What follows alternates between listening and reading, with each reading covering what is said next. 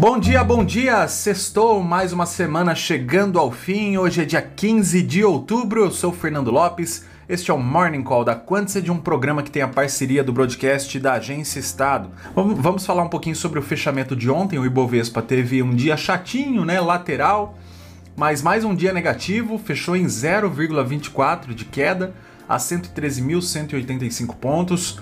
Ah, o índice small cap também caiu 0,19 na contramão das bolsas americanas, né? O S&P ontem subiu 1,7, Dow Jones 1,5 e Nasdaq 1,7. Hoje a sexta-feira pode ser muito positiva para nós, porque lá fora os mercados é, amanheceram bem animados, tudo bastante positivo, e com o petróleo em alta, né? O, o barril de Brent está sendo negociado perto dos 85 dólares WTI acima dos 82, então isso pode puxar, né, pode ser positivo para a bolsa brasileira com ações de Petrobras, PetroRio e outras petrolíferas. Bom, nesta sexta-feira nós temos de agenda, às 9 horas da manhã aqui no Brasil, o índice IBCBR, que é o índice de atividade econômica do Banco Central.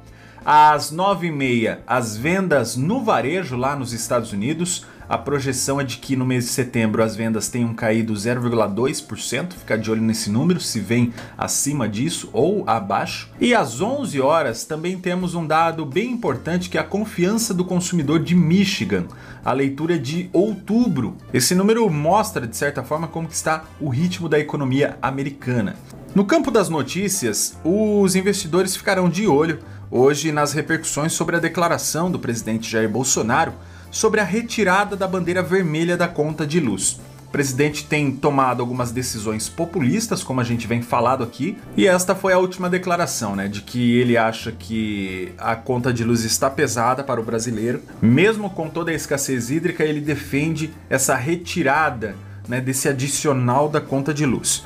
No mais, agenda política bem fraca por aqui, então passando já para empresas. Ontem o grupo Pão de Açúcar e o Açaí assinaram um acordo para a conversão de 71 lojas do supermercado Extra operadas pelo Pão de Açúcar, que agora vão passar a ser operadas pelo Açaí. O valor estimado a ser recebido pelo Pão de Açúcar é de 5,2 bilhões de reais. A bandeira de supermercados extra não vai existir mais, agora serão açaí. O Pão de Açúcar também informou que fechou acordo com um fundo imobiliário para vender 17 imóveis próprios no valor de 1 bilhão e 200 milhões de reais. Algumas construtoras têm soltado né, índices de vendas e desta vez foram a Direcional e a Tenda. A Direcional Engenharia registrou pela segunda vez consecutiva volume de lançamentos recorde, segundo a empresa. No terceiro trimestre deste ano, o valor geral de vendas chegou a 1 bilhão e 100 milhões de reais, alta de 88% na comparação com o mesmo período do ano passado. Já a tenda registrou 633 milhões de reais em vendas gerais nos lançamentos do terceiro trimestre, queda de 35% na comparação com o mesmo período do ano passado.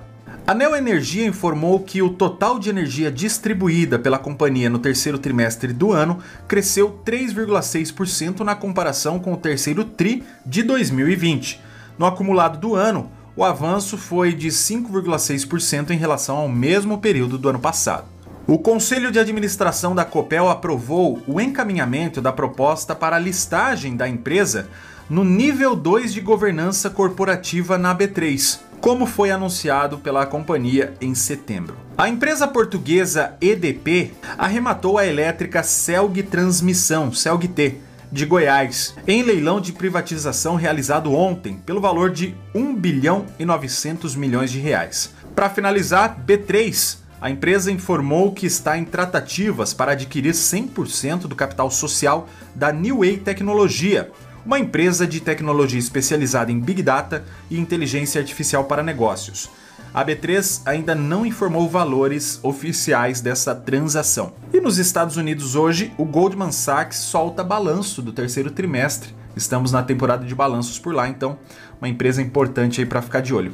Por hoje é isso, pessoal. Uma ótima sexta-feira para vocês, bons negócios, bom fim de semana. A gente volta na segunda-feira. Até mais.